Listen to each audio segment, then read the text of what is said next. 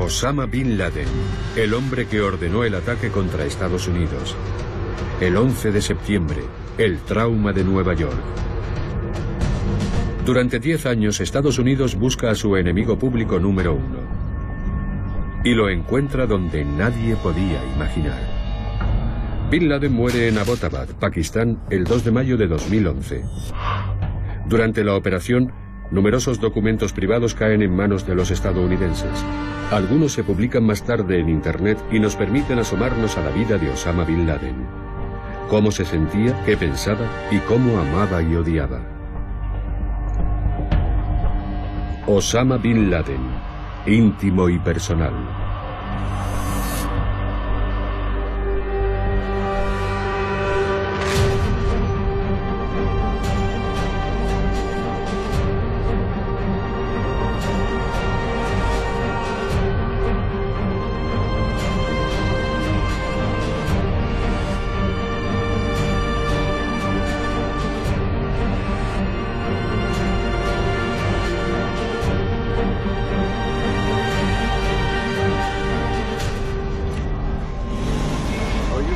Abbottabad, Pakistán, una ciudad de 500.000 habitantes a los pies del Himalaya que disfruta de un clima de montaña con veranos frescos. Junio señala el inicio de la temporada veraniega. Pakistaníes acomodados de las calurosas regiones del sur disfrutan aquí de un agradable verano. Abbottabad es una ciudad segura, al fin y al cabo, la Academia Militar del Ejército pakistaní está aquí. En este tipo de entorno abundan los colegios privados y los internados de calidad. Si se compara con el resto de Pakistán, en la ciudad reina una agradable calma. El barrio de Bilal Town no es uno de los más distinguidos. Sin embargo, en este entorno casi rural hay grandes propiedades aisladas. Ninguno de los residentes sospecha que en una de esas casas se oculta el hombre más buscado, Osama Bin Laden. En otro tiempo sembró el miedo y el terror en el mundo occidental. En su casa de Abbottabad solo una televisión lo conecta al mundo exterior. A veces en las noticias se ve a sí mismo, el hombre al que muchos consideran el terrorista más peligroso del mundo. Para quienes lo buscan parece que ha desaparecido de la faz de la tierra. En su escondite ve una y otra vez cintas de vídeo que muestran lo que él considera su mayor triunfo. El ataque al World Trade Center el 11 de septiembre de 2001, en el que perecieron casi 3.000 personas.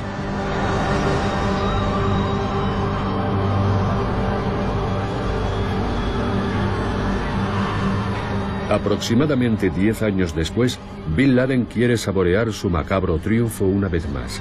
Desde su escondite escribe a uno de sus hombres de confianza.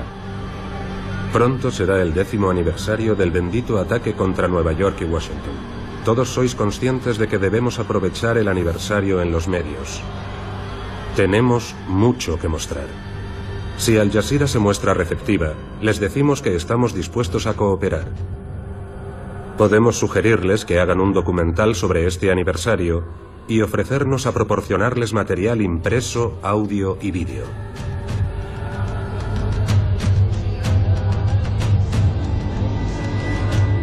También deberíamos buscar un canal estadounidense que tienda a ser imparcial.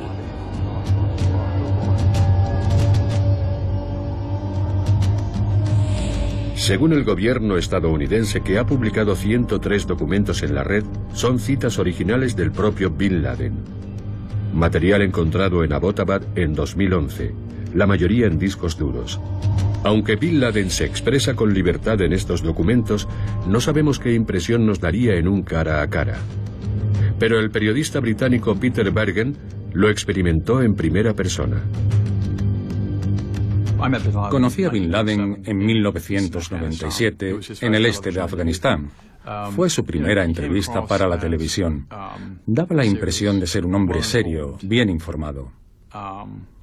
Muy discreto. Yo no me lo esperaba. Pensaba que iba a dar puñetazos en la mesa y a gritar. Y no fue así, estaba muy tranquilo. El 11 de septiembre de 2001, Osama Bin Laden humilla a la mayor potencia mundial, Estados Unidos. Osama está en una cueva en Afganistán. Rodeado de sus seguidores, lleva la cuenta de los aviones secuestrados que se estrellan contra sus objetivos uno tras otro.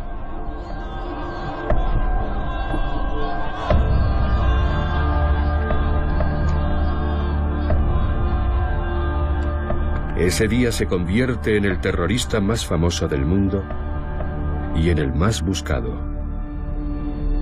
Pero no fue algo fortuito. Osama Bin Laden nace en 1957 en Arabia Saudí, un país marcado por antiguas tradiciones y que estaba viviendo una rápida transformación. El petróleo hace rica a la nación del desierto, pero el dinero trae consigo la modernidad. El consumo y la decadencia empiezan a convivir con la vida sencilla de los beduinos. Osama Bin Laden no se encuentra en el lado de los perdedores con este cambio que vive su país. Es uno de los 54 hijos de Mohammed Bin Laden, un constructor que se hizo tremendamente rico con el boom de la construcción en Arabia Saudí. La familia Bin Laden, muy bien conectada, continúa ganando prestigio e influencia.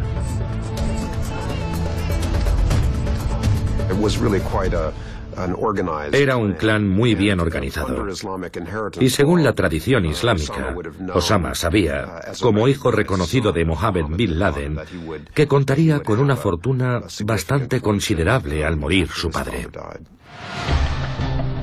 Como muchos saudíes de su generación, al joven Osama le interesan las novedades. Los coches son su pasión. También le gusta jugar al fútbol.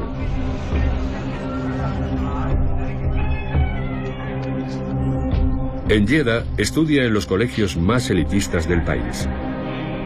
Su profesor de gimnasia en la escuela, Al-Tayer, procede de Siria. Allí pertenecía a la radical hermandad musulmana. Ahora vive exiliado en Arabia Saudí. Este profesor intenta deliberadamente influir en las ideas políticas del joven Osama.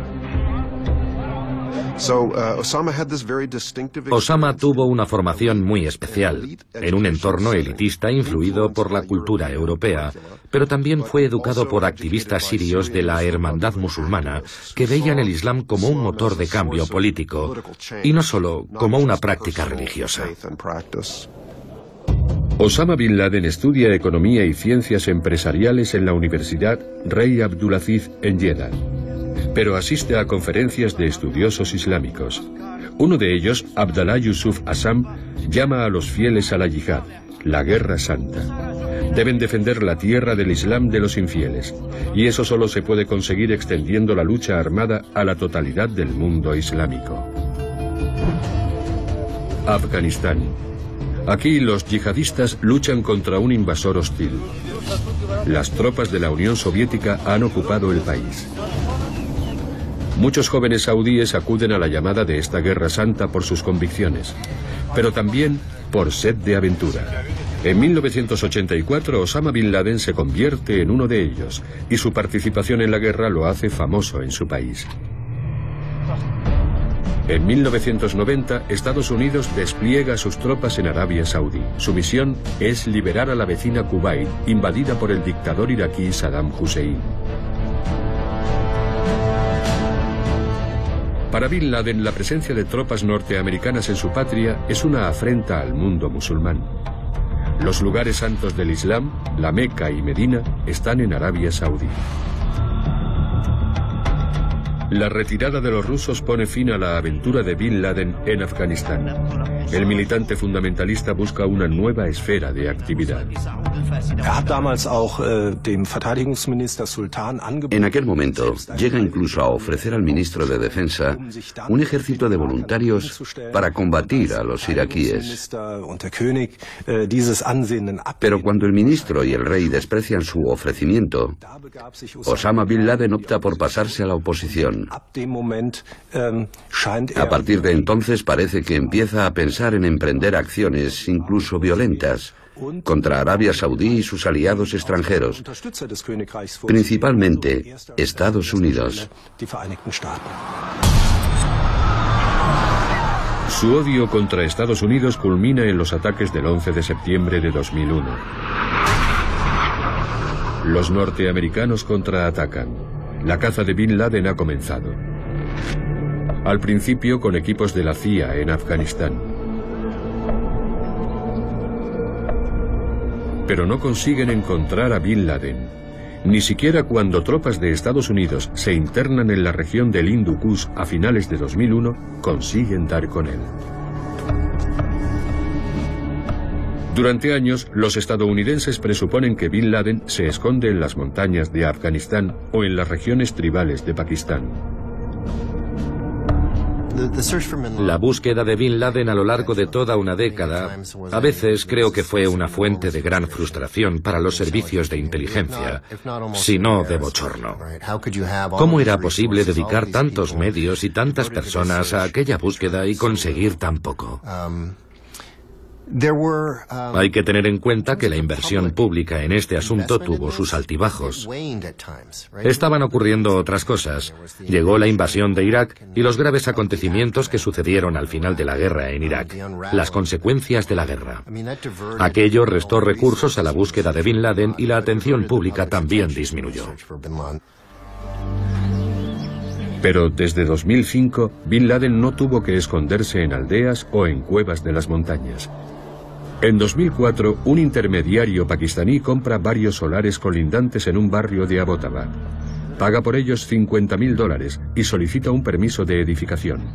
Su cliente quiere construir una vivienda con espacio para una docena de residentes. En 2005, un equipo de construcción levanta la casa. El vecindario se ha elegido con mucho cuidado. Gran parte de la población de Bilal Town es gente jubilada o semijubilada, personas que siguen teniendo alguna ocupación después de su retiro.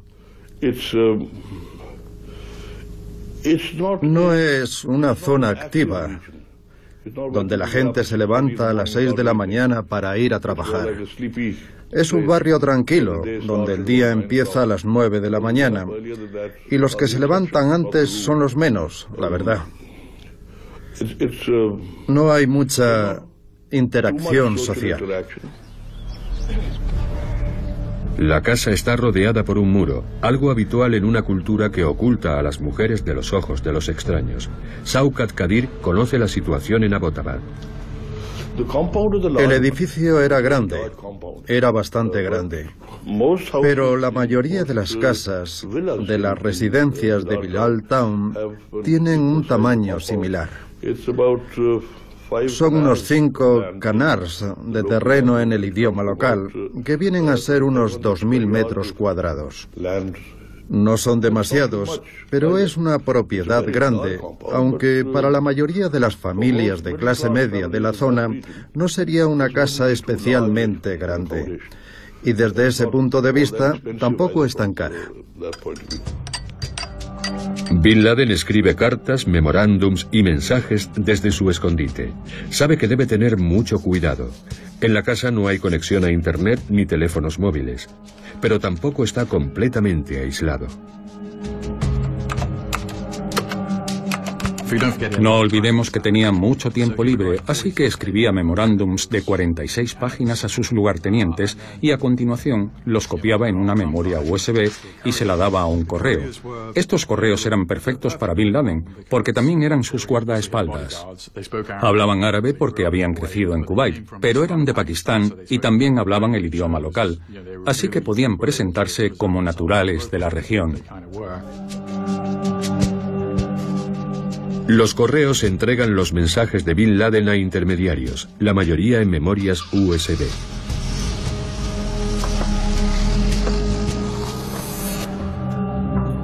Los vecinos solo conocen a dos hermanos pakistaníes, Arsad y Tariq. No saben nada del misterioso residente de la casa. Arsad Khan, uno de los correos, protege a Bin Laden de los ojos de los vecinos.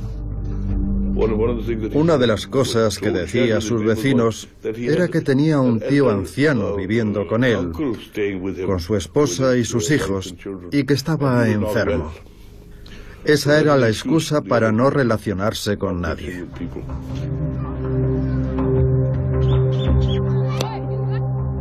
Eran extremadamente cuidadosos con la seguridad.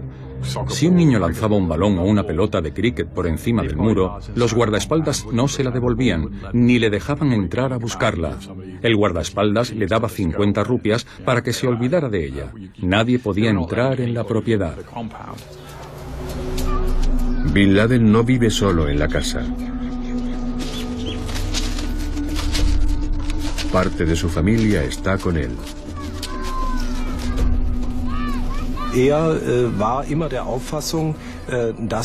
Él siempre defendió que un buen musulmán debía tener cuatro esposas, lo cual es una práctica común, äh, al menos entre los musulmanes conservadores de Arabia Saudí. Casarse con dos, tres o cuatro mujeres no es nada especial si se tienen los medios. Dos de sus cuatro esposas están con él en Abbottabad. De hecho, dos de sus hijos nacen aquí. Como Bin Laden señala en una de sus cartas, vivir con niños cuando te escondes del mundo entero supone todo un desafío. Una de las medidas de seguridad más importantes es controlar a los niños. No hay que permitir que salgan de casa, excepto en casos de extrema necesidad, como la atención médica, ni que salgan al patio sin un adulto que controle el volumen de su voz. En la casa había una docena de niños, hijos y también nietos de Bin Laden. Apenas existen fotos de estos niños. Las dos esposas habían recibido educación y tenían una clase en la que enseñaban a los niños. También les ayudaba Bin Laden instruyéndoles sobre distintas materias. El patriarca visita la clase casi todos los días. Muestra interés por el progreso de sus hijos. Bin Laden prestaba mucha atención a sus hijos y a su familia. No es extraño que personas que perpetran crímenes en masa tengan al menos una faceta de bondad. Y Bin Laden era indiscutiblemente un padre dedicado. Leía poesía a sus hijos, los instruía en el Corán, las cartas que recibe de sus hijos adultos, que no pueden estar con él, muestran un gran afecto hacia su padre. Una de sus hijas escribe, Te añoramos constantemente y nos alegra escuchar tus mensajes de voz. Su hijo Hamza le dice, Amado padre, no puedo ni imaginar cuánto durará esta amarga separación. Aún recuerdo la última vez que te vi. La respuesta de Bin Laden es igualmente afectuosa.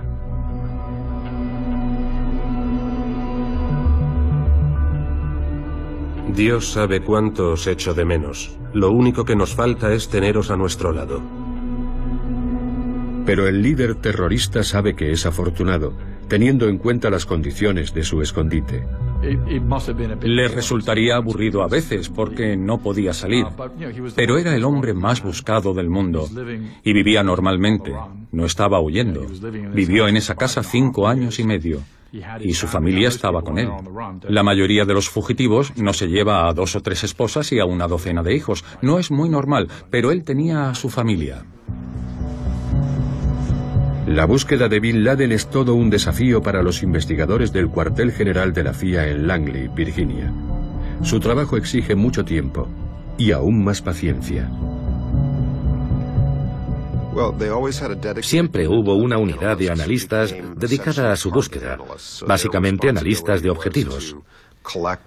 Su responsabilidad era reunir, sintetizar y analizar toda la información relacionada con su paradero y enviar mensajes a secciones de la CIA de todo el mundo, pidiéndoles que siguieran una u otra pista. A partir de 2002, se hizo evidente que Bin Laden utilizaba algún tipo de correo, porque de alguna forma sus grabaciones llegaban a Al Jazeera y a otros medios. Alguien tenía que llevarlos. La CIA estaba buscando a esos correos, intentando seguirles la pista para averiguar cómo se hacían las entregas. Era una línea de investigación evidente. Y con el tiempo empezó a aparecer información sobre nombres importantes de esta red de correos.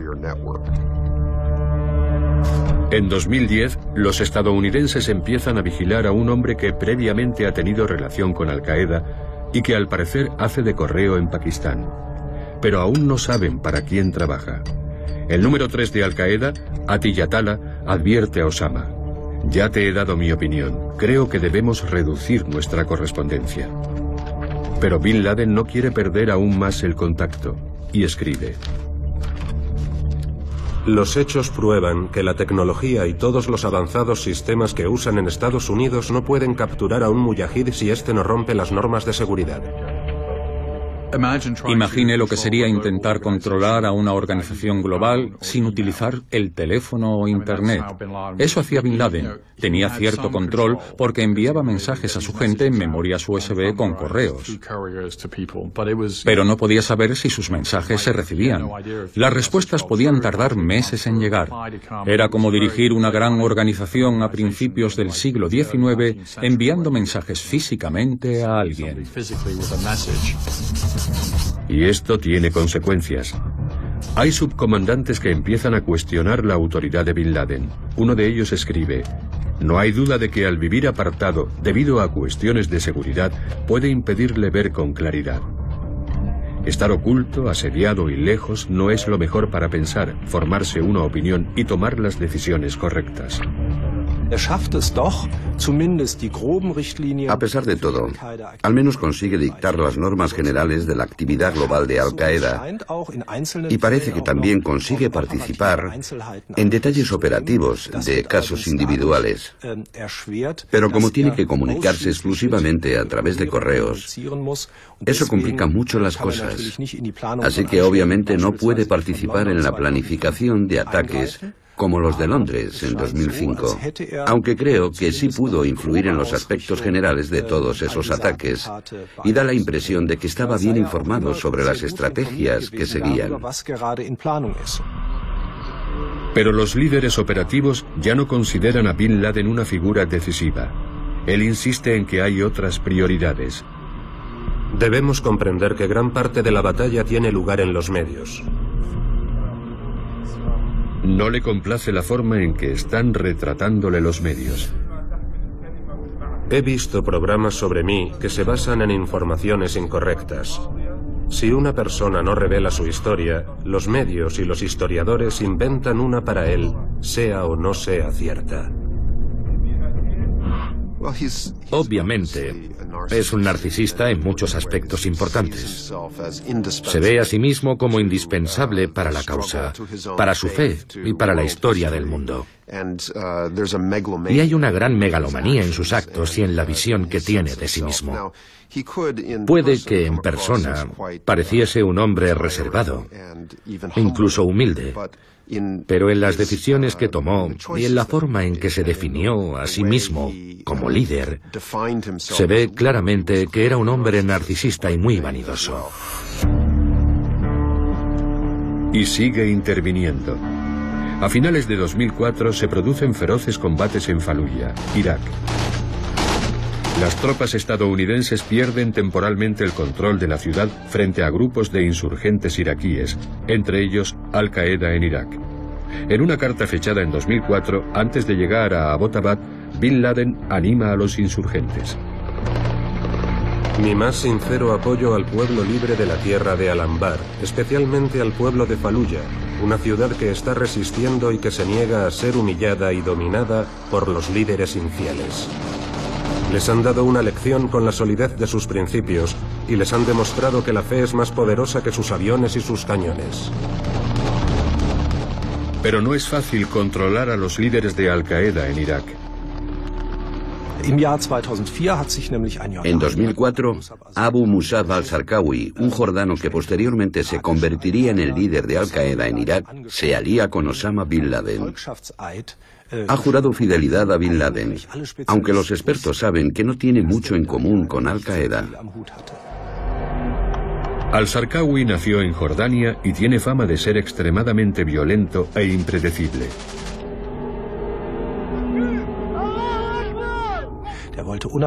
Quería seguir siendo independiente y hacer la guerra a su manera.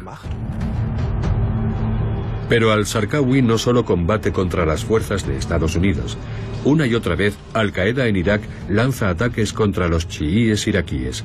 El resultado es que ahora la mayoría de las víctimas del terror islámico son musulmanes. En una carta de 2007, Bin Laden advierte de las consecuencias de estos actos. Mucho me temo que si siguen empleando tácticas como estas, acabarán poniendo a la gente en nuestra contra. Nuestros hermanos están empeorando las cosas exponiéndose al mal y a la hostilidad. Hubo tensiones desde el principio. Bin Laden y sus colaboradores más cercanos hicieron un esfuerzo para ejercer cierta influencia y controlar de alguna forma aquel grupo de Irak. Tirar de la correa de vez en cuando. Pero al final se les escapó de las manos. Esa correa se rompió hace un par de años y surgió el Estado Islámico, una organización con más recursos que ahora vemos como una amenaza mayor. Para Bin Laden, Estados Unidos sigue siendo su gran adversario, siempre y en todas partes. En Afganistán también. En una carta a un camarada, describe lo que él considera la mejor estrategia. Al-Qaeda se concentra en su gran enemigo exterior. Los enemigos de la UNMA son un árbol maligno con un grueso tronco y ramas de distintos tamaños, incluidos los países de la OTAN. Queremos cortar este árbol de raíz.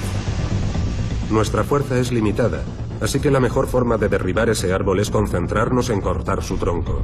Por ejemplo, si estamos en la carretera entre Kandahar y Helmand y pasa un convoy de vehículos afganos de la OTAN y estadounidenses, debemos atacar a estos últimos, aunque transporten a un número menor de soldados.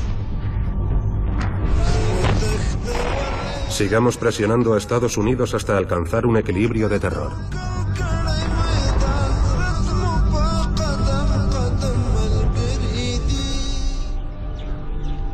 Pero todo esto ocurre lejos de Abbottabad, donde lo único que puede hacer al que se considera el hombre más peligroso del mundo es dar un paseo diario por el patio.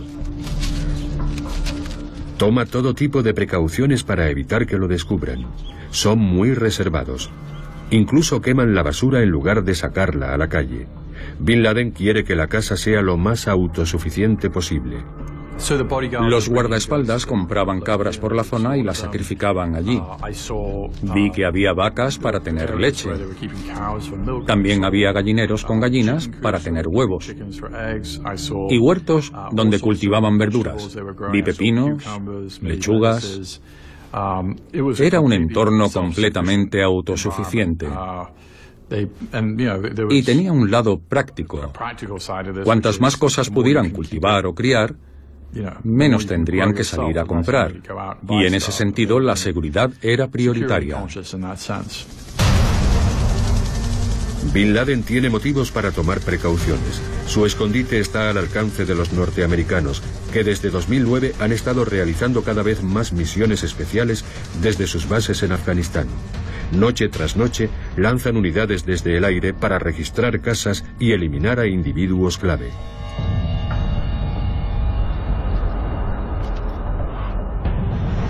Además, emplean otra arma con los mismos fines, drones. Aviones no tripulados pilotados por control remoto. Bin Laden es consciente de la amenaza. Escribe. El espionaje y los aviones espía han sido muy beneficiosos para el enemigo y por esa causa han muerto muchos cuadros y líderes de la yihad. Esto es algo que nos preocupa y nos agota.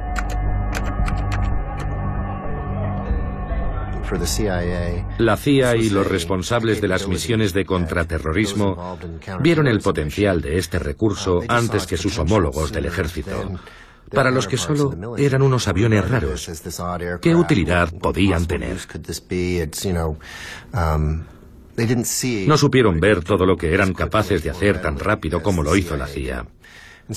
La CIA básicamente adoptó esta tecnología, esta plataforma, tomó esos aviones y los desarrolló. Y los ha perfeccionado hasta un punto asombroso. Ahora la forma en que se hacen las vigilancias e incluso los ataques con drones son casi como una coreografía. En 2009, un ataque con un dron en la región fronteriza entre Pakistán y Afganistán mata a Saad, el hijo de 30 años de Bin Laden. Era uno de los altos mandos de Al-Qaeda y muchos veían en él al sucesor de su padre.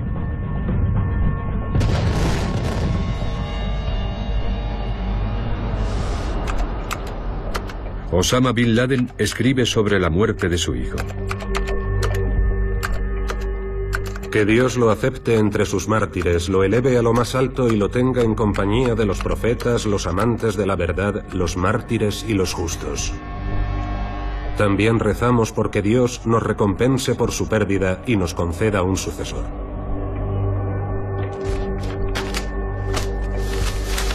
Enviaba a sus hijos mensajes contradictorios. A veces los urgía a seguirlo al combate.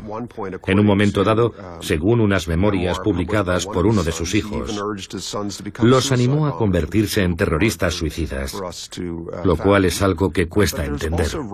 Pero también hay textos que escribió, a veces bajo una gran presión, por ejemplo, sus últimas voluntades en Tora Bora, en las que dice a sus hijos, dejad el negocio familiar, ya os he causado bastante sufrimiento en esta vida.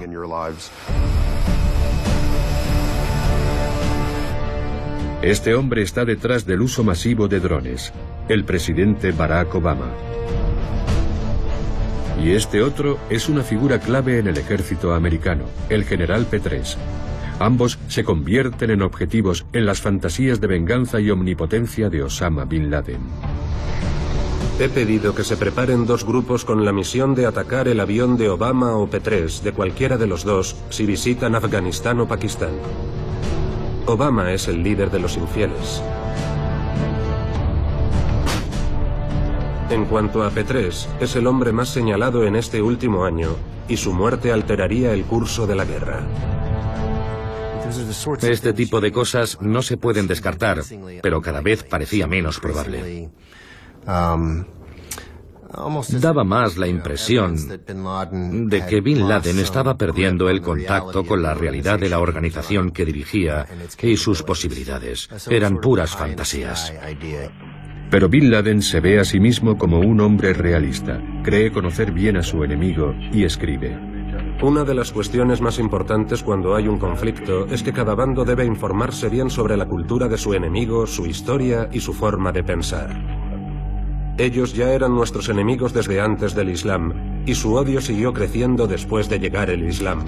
La civilización occidental ocupó nuestra tierra durante mil años, los griegos 400 y los romanos 600. Creo que tenía su propia teoría sobre la historia basada en ciertas profecías e interpretaciones de textos islámicos con los que había crecido, pero sumamente distorsionada por conversaciones de campamento junto al fuego entre exiliados radicales en el entorno de estos conflictos. Y de alguna forma crearon su propia mitología para explicar lo que estaban haciendo, para explicar por qué era trascendental y cómo aquello conduciría a una transformación de gran importancia. No comprendía a Estados Unidos en absoluto. Sabemos que visitó el país en una ocasión, pero entonces era relativamente joven. No tenía mucho conocimiento de primera mano de Estados Unidos.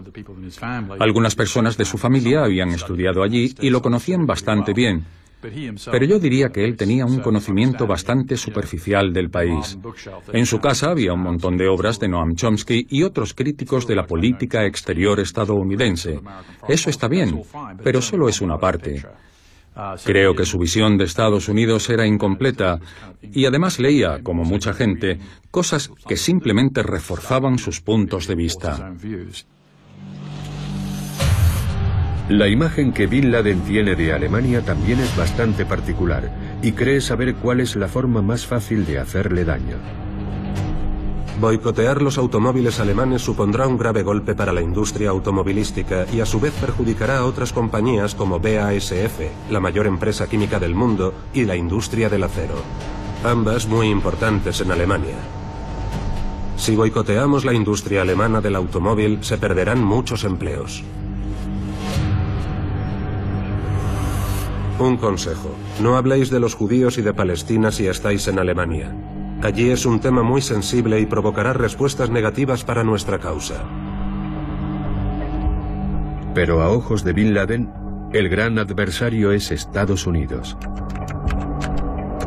Estados Unidos debe dejar de defender el mal, como apoyar a los judíos, y dejar en paz a los musulmanes para que establezcan un Estado islámico regido por el Islam.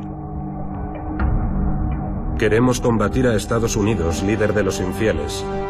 Es sabido que el pueblo estadounidense, representado por el Congreso y la Casa Blanca, tiene el poder supremo en el país y es quien toma al final las decisiones.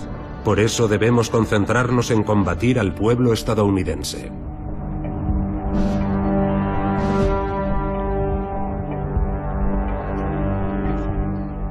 En resumen, hasta 2011, Al Qaeda era una de las organizaciones terroristas más violentas de la historia. Su objetivo era atacar y matar a civiles en Estados Unidos y en el resto del mundo occidental. Bin Laden hace sus cálculos.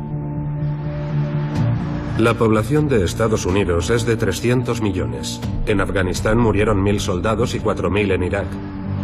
Eso significa que el impacto es mínimo porque ese número es muy pequeño.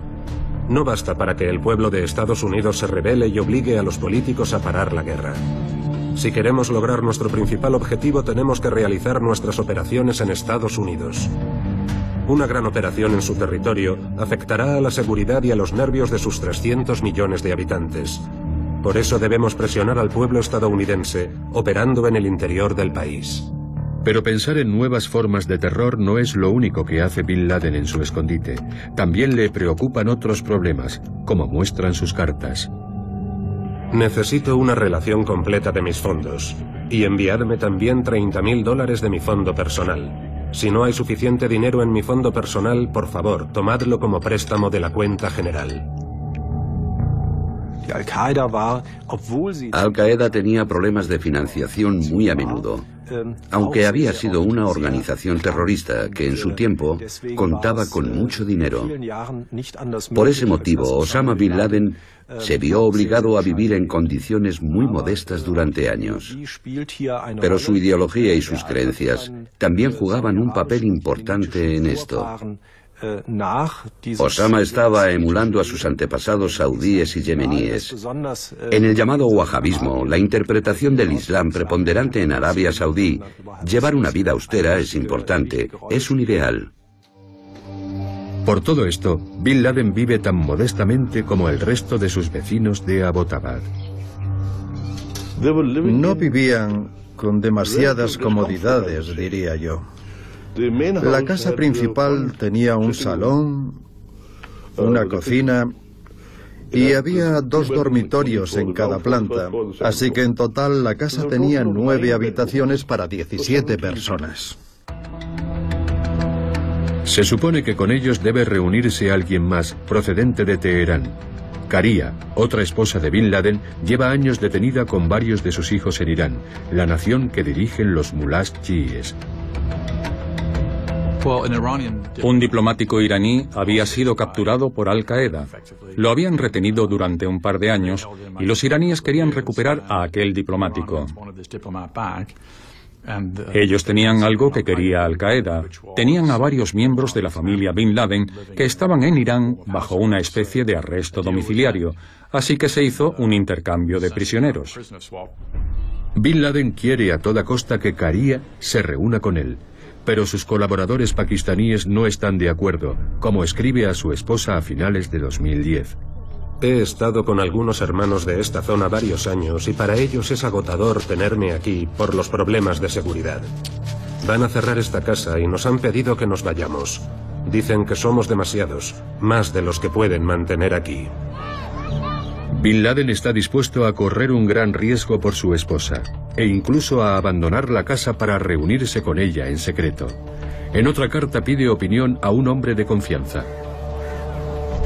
Si Dios quiere, la visitaré. En tu opinión, ¿cuál es el momento más adecuado para ir de nuestra zona a la vuestra? ¿Al amanecer, cuando hay menos movimiento por el frío, o al anochecer? ¿Crees que alguien podrá llevarme al lugar donde me reuní con nuestro hermano hace tiempo en la ciudad vecina? La carta sugiere que salió de la casa al menos una vez.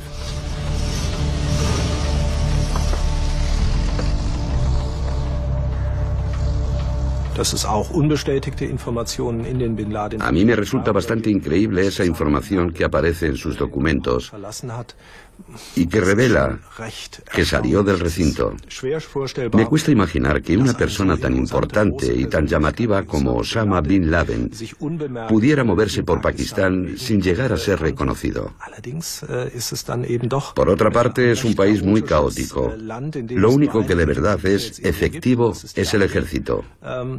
Ya fuese en una furgoneta o de otra forma, parece que Osama Bin Laden y parte de su familia fueron transportados con éxito por el territorio pakistaní hasta las regiones tribales y luego de vuelta a la casa.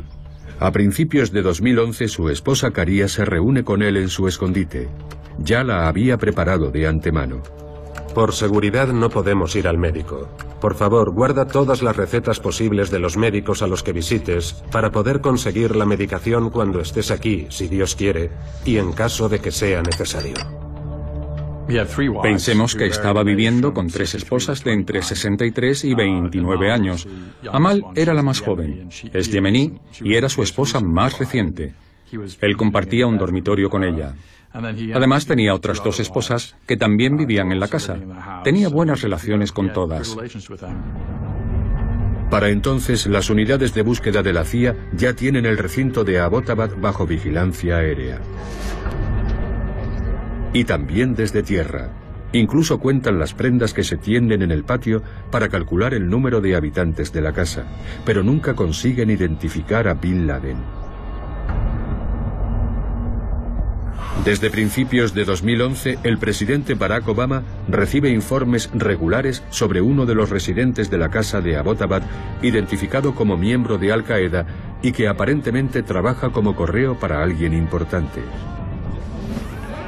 Una de las cosas que pensó la CIA fue, vale, ¿qué puede significar esto? ¿Es un traficante de drogas que intenta mantener un perfil bajo? Lo cual no sería extraño en esta parte del mundo. Es de Al Qaeda, pero no es Bin Laden. Ninguna posibilidad era tan probable como que realmente fuera Bin Laden. Después de casi 10 años de búsqueda infructuosa, por fin una pista sólida. En la Casa Blanca el presidente Obama decide que ha llegado el momento de actuar. En la primavera de 2011 envía a un equipo de Navy SEALs a Abbottabad. Nadie sabe con certeza si allí encontrarán a Bin Laden. No fue una decisión fácil. En aquella sala, algunos eran escépticos con esa forma de proceder. No querían enviar un equipo allí. Preferían lanzar una bomba o mandar un dron. Al parecer, el presidente también decide no informar por adelantado al gobierno pakistaní de la operación. Sin embargo, faltan detalles por explicar respecto al papel de Pakistán. Creo que hay aspectos de la caza de Bin Laden y de la comunicación con los pakistaníes que a día de hoy desconocemos. Uh, Históricamente, en la búsqueda de fugitivos que presentan este tipo de perfil, con el tiempo se suele ir revelando nueva información a la vez que se hacen públicos más documentos. Actualmente lo más esencial es de dominio público. Un grupo de soldados de los Navy SEALs despega de Estados Unidos el 26 de abril de 2011 y llega a Afganistán tras hacer escala en Ramstein, Alemania. No estaban seguros de que Bin Laden estuviera allí. Algunos pensaban que era muy probable y otros que era posible. Creo que el presidente Obama tomó la decisión correcta y está claro que tuvo que ser una decisión muy difícil. La noche del 1 de mayo de 2011, dos equipos de las Fuerzas de Operaciones Especiales parten hacia Abbottabad desde una base estadounidense en Jalalabad, Afganistán. Despegan alrededor de las 11 de la noche y el vuelo dura unos 90 minutos. Las fuerzas aéreas pakistaníes no hacen nada. No había ninguna amenaza aérea de Afganistán en nuestra frontera occidental, ninguna. La única amenaza aérea venía de India, así que todos nuestros radares y medios antiaéreos estaban concentrados en aquella frontera, no en esta. Es más, los americanos sabían que áreas estaban indefensas, donde no había control, y utilizaron esos lugares para entrar. Eso es lo que hicieron. Aquella noche Osama Bin Laden se retira a dormir como siempre al segundo piso de la casa, en el dormitorio que comparte con su esposa Amal.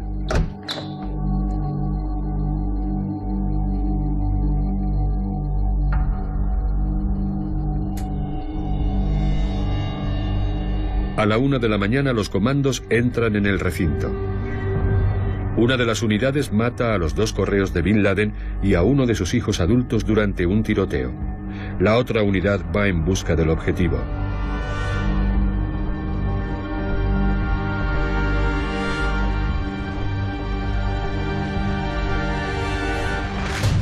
Osama Bin Laden no ofrece resistencia.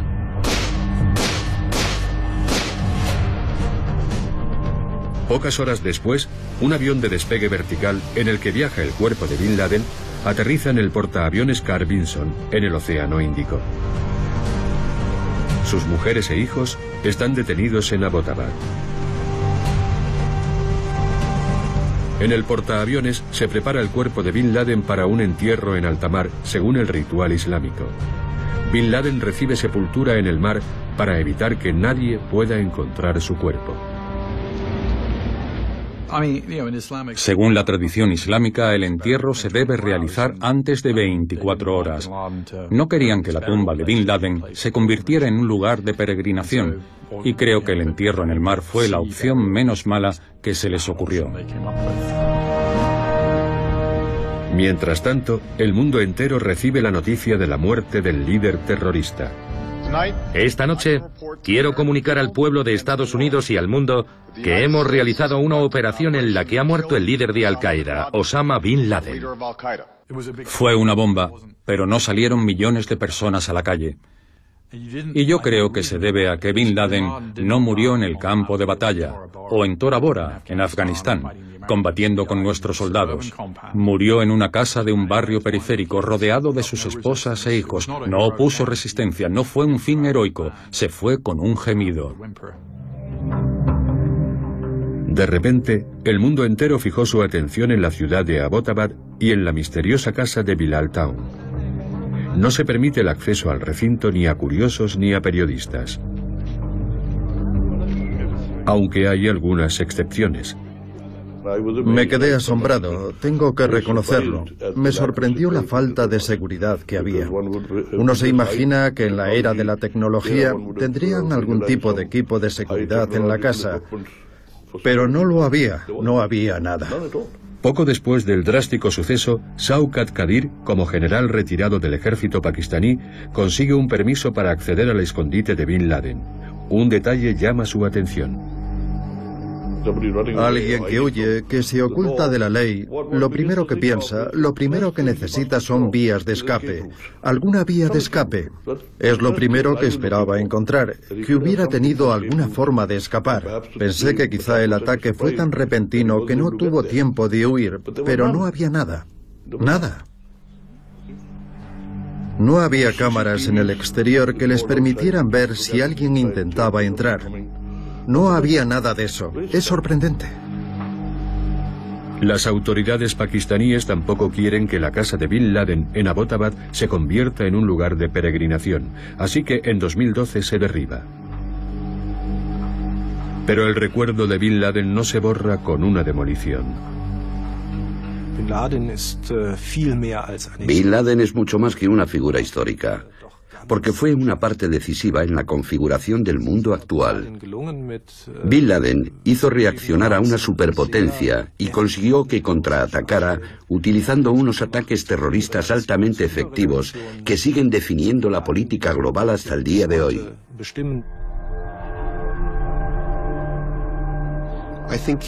Yo creo que el legado de Bin Laden sigue siendo significativo porque jugó un papel decisivo en la legitimación, dentro de algunos círculos radicales islámicos, de los atentados terroristas masivos contra civiles en Occidente. Ataques sangrientos diseñados para los medios.